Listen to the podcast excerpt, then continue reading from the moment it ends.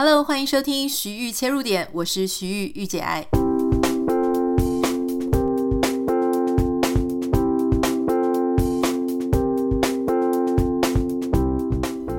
Hello，欢迎收听今天的节目。大家好，很久不见了哈。其实说很久也没有真的太久，大概是上个礼拜的周末加上这个礼拜的两天，很多人就开始问我说：“诶，为什么这个礼拜你都没有呃更新节目？”我想会问这个问题的朋友，可能没有追踪我们的这个 Instagram 的现实动态，或是没有加入我们的脸书点点的社团哈。呃，是这样子的，就是在礼拜一的时候，其实我有贴出一个公告。这个公告呢，就是我们在徐玉切入点，好，在七个月长达七个月的时间，礼拜一到礼拜五的日更之后呢，我终于开始觉得我自己快要受不了了，我需要很多的时间来做休息。在这个七个月的时间呢，其实我很开心，可以跟大家常常分享。每一天的日更呢，都让我自己去训练，说我要更多、更努力的去吸收各式样的知识啊，或是资讯，留意很多外界的状况。然后你知道，有时候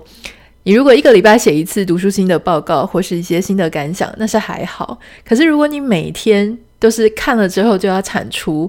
都要有一些自己的想法，其实他相对来说，他的 loading，他的压力是蛮大的哈。所以，但是你知道这个东西，它对我来说又非常的，我自己真的很喜欢。原因是因为很多的网友、听众朋友啊，因为听到某一集他很有共鸣，他想到他小时候的事情，或是他抚慰了他在婚姻里面、工作里面他所遇到的难题，写信给我，我都觉得非常的感动，很开心。那在这样的状况下呢，所以就有了一个支持我的动力。不过，我觉得人毕竟不是铁打的哈，我就开始觉得说，我需要一段时间做一个大休息啊。在瑜伽的时候呢，你不是做完一个小时五十五分钟，老师就会说好，来大休息。我其实也需要这样子的一个时间，就是说有一段时间我可以很开心的、随意的接触资讯，然后随意的看书，不是为了分享而去阅读。那它会让我稍微觉得比较放松一点，所以最近我就是在做一个休息哈。今天呢，有一些我觉得想要跟大家分享的主题哈，主要是呢，最近发生了一件事情，就是福原爱跟江宏杰的一个婚姻的状况好像出了一些问题。但是我想你知道，就是我通常在讲这种感情跟婚姻问题的时候，我我不是抱着那种聊八卦的心情哈，因为老实说，你如果要聊八卦。两个人不是在一起就是分开，然后中间一定不会是太好看的事情嘛。哈，简单讲，这两位呢，呃，就是当时被传说是王子与公主的童话，哈，那他也有一点点外交的成分，因为呃，我们的这个桌球国手娶了人家的桌球国手，那而且。当然，当时传出说日本的媒体觉得说啊，男生配不上女方，这个是个隔差婚等等的。可是他们的真爱呢，还是跨越了这一些大家都不看好。好，那后来最新的事情是发生呢，就是说女方被日本的媒体拍到说跟呃另外一个男性到饭店过夜。当然，女生是讲说他们虽然走进了饭店，可是一人一间。好，那这个。男生呢，当然也被传出说，其实女生早就想要在多年前就想要离婚，因为男生很大男人主义啦，甚至会用很难听的言语辱骂对方，然后这个家里的父母啊、妈妈、大姑不是很好搞，种种的传言，当然我们外界都不知道是不是真的哈，媒体是这样报道，我们不是要抱着八卦的心情，可是我今天想要从这件事情。来谈我们背后这些感情上面很复杂的相处哈，很多人当然就会从怎么男女生的成就女高男低啦，或是说跨国婚姻有多困难。那今天我想要跟大家切入的一个切入点是，到底什么时候算是感情里面的背叛点啊？背叛的时间点，当然现在很多人就讲说啊。特别是日本的网友，他们虽然不看好这段婚姻，可是他们对于福原爱居然是先被拍到，嗯、好像跟别人过从甚密这件事情，他们也没有办法原谅。好，他们觉得这样子就是你先背叛了婚姻。可是这是真的吗？两个人的感情当中，背叛的那一个开始，真的是从外遇被拍到，真的是从跟其他人发生肉体关系开始吗？还是另外有一个什么样的时间点是所谓的感情的背叛点呢？五秒钟音乐之后马上回来。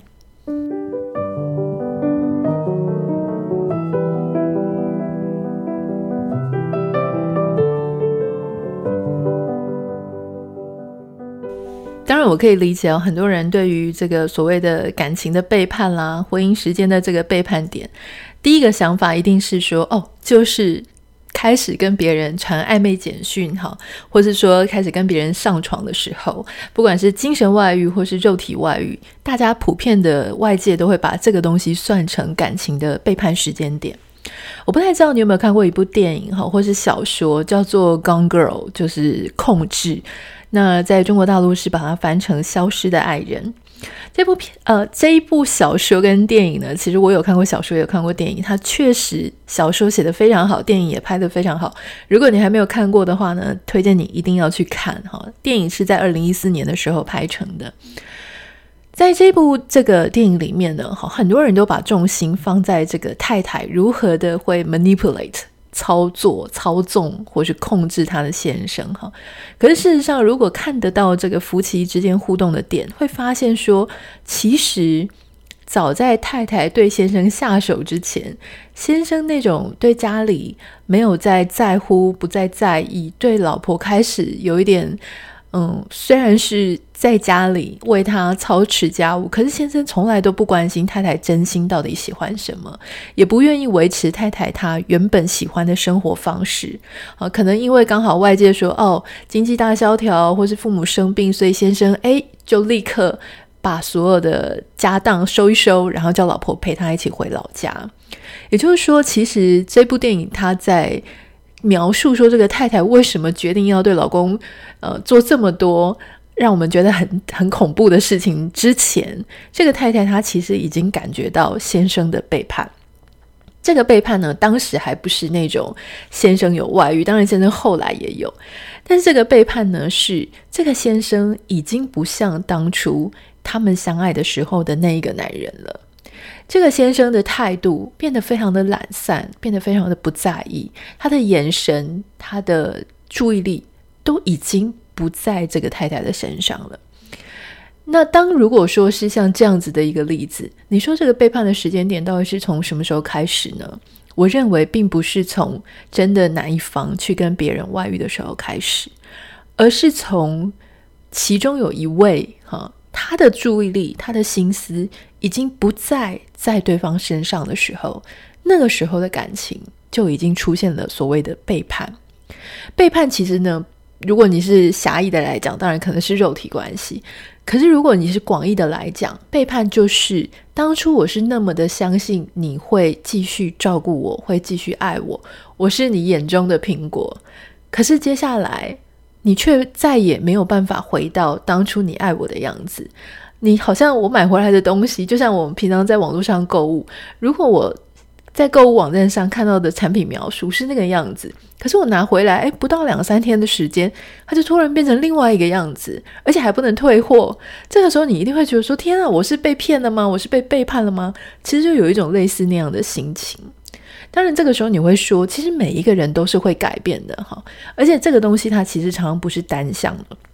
常常是双向的。也就是说，你对我也许有过多的期待，让我感到很疲惫，或者说，因为我们当初在谈恋爱的时候。当时的这个时空环境以及相处的时间可能没有那么久，所以我还没有完全展露出我最放松的样子。我最放松的样子，可能就是没有那么在意你的那个样子。好，那当然，这个每一个人采取自己的观点跟自己的角度，就会发生出像这样子，觉得说，我觉得我的苦心都白费了，或是说，我觉得我的青春都葬送了。哈，所以其实。有时候我觉得我们对其他人的感情不要这么的严苛的原因，就是因为第一个，呃，讲得很普通，大众都会说的话，就是你不是对方，你真的不知道里面发生了什么事。但是知道了又怎么样？哈，有时候你就算知道了那里面发生什么事情，你永远不是当事人，你没有办法从两方不同各自的角度去思考这件事情，去体察这件事情。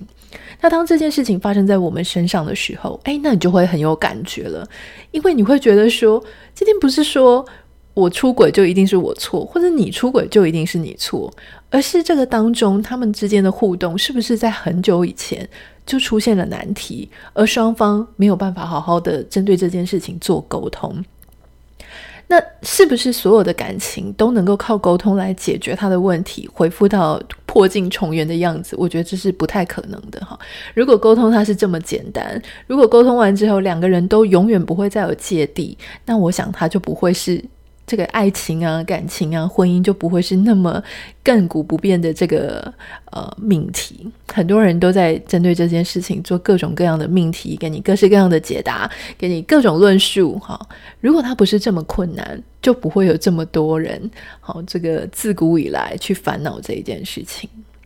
好，那所以其实刚刚有提到说，那么我们在爱情里面，或是我们在关系里面，我们最在意的事情是什么？哈。以及我们最后决定要放下这一段感情、这一段婚姻，我们想要回到一个人那样子的心情到底是什么呢？我个人认为，最重要引发那样的心情，其实是因为我们突然之间觉得，原来跟这个人在一起。我就失去了我原本的自己，我原本快乐的样子，我原本的生活方式，我原本那一种无忧无虑的状态，以及我原本还觉得很有盼望。很多人会说啊，婚姻像一个牢笼，并不是婚姻真的像一个牢笼，而是说。你原本在还没有进入婚姻，还没有跟一个人就是长相厮守，你还没有完全看得很透彻的时候，你觉得未来有无限的可能，无限的期待，你一定可以打造出一个全世界最完美的家庭。可是当我们真的进入之后，你会发现这件事情远没有你一个人去处理这么简单，因为当你有另外一个对象，你。当然无可避免的，一定要做一些妥协让步啊，因为对方他没有办法永远跟你的步调一致，他在意的事情可能你觉得没有那么重要，你觉得很重要的事情，诶，他可能觉得说你干嘛要这么坚持啊？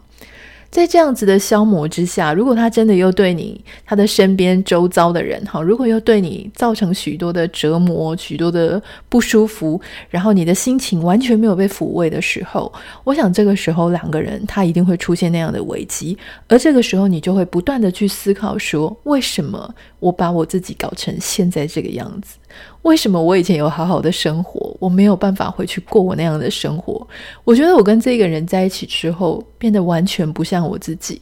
我很想念那时候快乐的我，我很想念那个时候我还没有做这个决定的我。我很想要回到只是属于我自己那样子，忠于我自己的样子。请你不要就是误会我说我在这件事情上比较支持女方哈，或是哪一方？我没有哈。我这件事情我其实只是想要跟各位分享说，在感情当中，每一个人他在不管是做错事情或做任何决定的时候，他绝对不是很单向思考的。每一个人都觉得自己很委屈。今天就算这件事情，张红姐一定觉得她自己非常委屈哈。她会觉得说，我又没有外遇，为什么你要先外遇？可是很多时候。这个事情它的复杂的程度，并不是只是说出现了另外一个对象这么简单。我觉得无论是他们，或是你自己在感情当中遇到这个问题的时候，你必须要把时间轴再往前拉一些，拉到这个去年，或是拉到前两年，你们之间到底发生了什么事情？有哪一些事情是其实两个人都不满意？都没有去讨论，或是讨论的时候，最后争吵收场，然后还是没有一个结论。好，两个人也许有一个人很习惯委曲求全，没有办法把他自己的真正的想法、真正的情绪宣泄出来，找到出口，这都很有可能为未来的一个争吵埋下一个种子。哈，所以今天要跟大家分享的就是说，第一件事情，我们不要去想说这个感情的背叛是出自。精神外遇啊，肉体外遇，其实远远的，早在我们其中一方忽略了另外一方的感受，可能是太太忽略先生，可能是先生忽略太太，哈，在忽略对方的感受的时候呢，另外一个人就会觉得我们其实是已经背叛他了。背叛的是当时他觉得你应该会在意他的心情，所以我们决定在一起。结果你没有，你忽视，而且有时候不是不小心忽视，有时候是因为我们觉得很麻烦，所以我们故意忽视对方的情绪，而不去找解决之道。哈。那当然，因为我不是婚姻咨商师，也不是一些心理咨询师，所以也许呢，大家有时候跟我分享你的感情的问题，或者你家里遇到的状况，我并没有办法给出非常专业的解答。那有一些事情我没有碰过，比方说有一些朋友很可爱，他们跟家里的孩子相处有问题，问我怎么办，其实我都会老老实实的回答说，这个问题呢，因为我真的没有遇过，所以我没有办法给你一些任何的建议哈。所以这个时候你可能需要去找。一些专业的人协助。当你发现呢，感情当中有一些小小的争吵的因子，或是没有办法解决的因子的时候，我们不要把它拖到非常大的时候才要去寻求专家的协助。也许我们可以把这个去找咨商师哦。当然我，我我要建议就是说，一定要找那种口碑很好的咨商师，因为我觉得在台湾呢，真的是有很多专家，可是他可能没有那么专家哈，所以这个。当然，大家要自己去做一些留意了。嗯，在还能够防微杜渐的时候，稍微先去疏通一下，把去看婚姻咨商呢，不要把他觉得说好像是呃已经真的有问题了，要走到离婚才要去看。我们就不时的，好，就是定期的去聊一聊。你知道有时候啊，你本来觉得没有那么委屈。其实之前我跟我先生，我们在婚前的时候就有去做这个婚前的咨商。那那个是因为我们是基督徒嘛，基督徒在婚前的时候会有一些上课这样。那在咨商的时候呢，哇，结果我也是泪流满面诶。我那时候心里想说，我哪有什么委屈，对不对？因为我自己算是很会表达，然后我我其实也有工作能力。那这一切都是我自己觉得很。开心，欣然接受。可是没有想到，在咨商的时候呢，诶，我居然还是会流泪，然后好好像有一些心里的委屈，突然之间想到要讲，想到要表达。那如果你不挖出来的话，它就一直埋在里面。好，埋在里面不是没有事情哦。某一天有事情的时候，它就砰，它就突然就会爆发出来。所以，当我们好好的，然后有一个。咨商师这样的角色呢，去协助引导对方去回答、去反应，在一个很安全的状态下的时候，当然，我觉得我先生表现得也很好，就是不管我做出什么样很情绪化的指控、很情绪化的这个表达呢，他都会告诉我说他愿意回去，就是他会好好思考这件事情。很抱歉，呃，让我带来这么大的这个压力啊，或什么。所以当他。讲一些事情的时候呢，我也觉得说我要学他这样子去包容我们另外一个对方。我不能说我们永远都不会有感情上的问题，但是我我只是要举例说，我觉得这样子定时的去疏通一些彼此之间没有讲出来的话，其实还蛮不错的。好，今天在节目结束之前呢，有一个非常重要的这个呃团购讯息一定要告诉你哦，因为对于我来说，因为我其实后来。当我做了几次团购之后呢，诶，我就发现其实我是很好奇的人，哈，我并不是真的那么非常兴奋的要跟大家分享团购的事，但是我很好奇团购这整个流程是怎么进行。那进行过之后呢，我我就发现说，哦，原来台湾有很多的。这个厂商现在开始已经都转型成请 KOL 啊，或是网红啊、微网红做团购。那这个团购的金额呢，其实每个人分润金额要看啦。如果是像那种保健食品那种高级。高获利就是利润超级可观的那一种哈，它就是利润会很高。可是如果说像一些真的好的东西，它的利润就不会那么高啊，因为因为你这个成本啊跟售价如果垫得太高的话，例如说像食品，那你就会很困难，就是呃，可能消费者买不下手哈。那我自己后来做了几趟之后呢，我就并没有那么积极的想要做团购。原因是因为第一个，我觉得如果所有的厂商他都在市面上找不同的网红，然后不同的网红呢，因为彼此竞争，所以就大家都削价，利润都非常的少哈。如果利润非常的少的话呢，其实你真的没有必要做团购，你干嘛这么忙？那第二个是，呃，如果你利润很高的话呢，我也会觉得说，对大家，对这个支持我的朋友们，我觉得很不好意思。所以我觉得，如果不是真的很好的东西，我基本上根本懒得要去做团购。但是这一次，这一次真的是一个我觉得很值得推荐给你的，是因为这个 Pickle 呢，它是叶一兰它的品牌。叶怡兰，如果你知道的话，他是台湾非常有名的饮食文化作家。我从还不是御姐爱，我还我从还在当上班族的时候，我就非常喜欢读叶怡兰的饮食文化的文字，而且我就是觉得说我一定要当叶怡兰第二。哈结果没有想到变成御姐爱，这个是始料未及的事。好，总之呢，Pickle 从来没有跟别人，没有从来他从来都没有跟网红做过这个团购，当然也没有跟任何的 KOL 做过哈。那我觉得很开心，是因为呃，依兰跟这个跟我我们后来有机会认识之后呢，其实还蛮契合的。我们都是内向型的人，虽然我一开始看起来不是一个内向型的品牌哈，可是当然当然久了之后，大家都知道彼此的一个习性，所以我很开心，这个 Pickle 他愿意就是跟我做第一次的合作。那我现在也接的很少这个团购嘛，所以我也很开心有机会可以跟他们配合。主要会有两组产品哈，一组是这个活力早餐的限量特惠组，另外一组是下午茶的限量特惠组。厉害的事情是啊，其中有一组，大家如果想要好奇，想要知道这个到底是组合的内容是什么，请你可以点开我们的节目简介栏，或是看我的脸书，或者看我的 Instagram。好，那。大致讲一下，就是这两组呢都会有呃法国的 Christine Ferber 的非常厉害的果酱，他是非常有名的一个制作果酱的的这个美食家哈。那其中我觉得超级推的是那个芒果台湾台茶十八号红茶果酱，超级好吃的，因为我平常就会吃这个希腊优格。那这个希腊优格呢，你如果单吃完全不加糖的话，它其实口口味没有真的这么好入口，所以我会加一点点的这个芒果台湾台茶十八号红茶果酱哦，这个是芒果加上台茶十八号的果酱，非常的香，非常的好吃。另外一个呢是另外一组是蓝莓果酱，我今天早上试过，它也非常好吃。好，那另外一组呢还有这个。荔枝花蜜了哈，有一组是这个荔枝花蜜，一个是桂花蜜，所以反正呢，请你自己上去看这两组，我都非常推荐。而且最重要的事情是数量，我们现在推的呢其实是现货加预购，现货有一定的数量。预购也有一定的数量，然后它是限时的哈，只有三月四号到三月八号，所以如果提早全部卖完，那我们就会提早结束。那如果到这个三月八号我们还没卖完，还是会结束。所以请大家自己如果有兴趣的话，请你赶快上去，因为 Pico 它很少在做这样子的一个活动哈。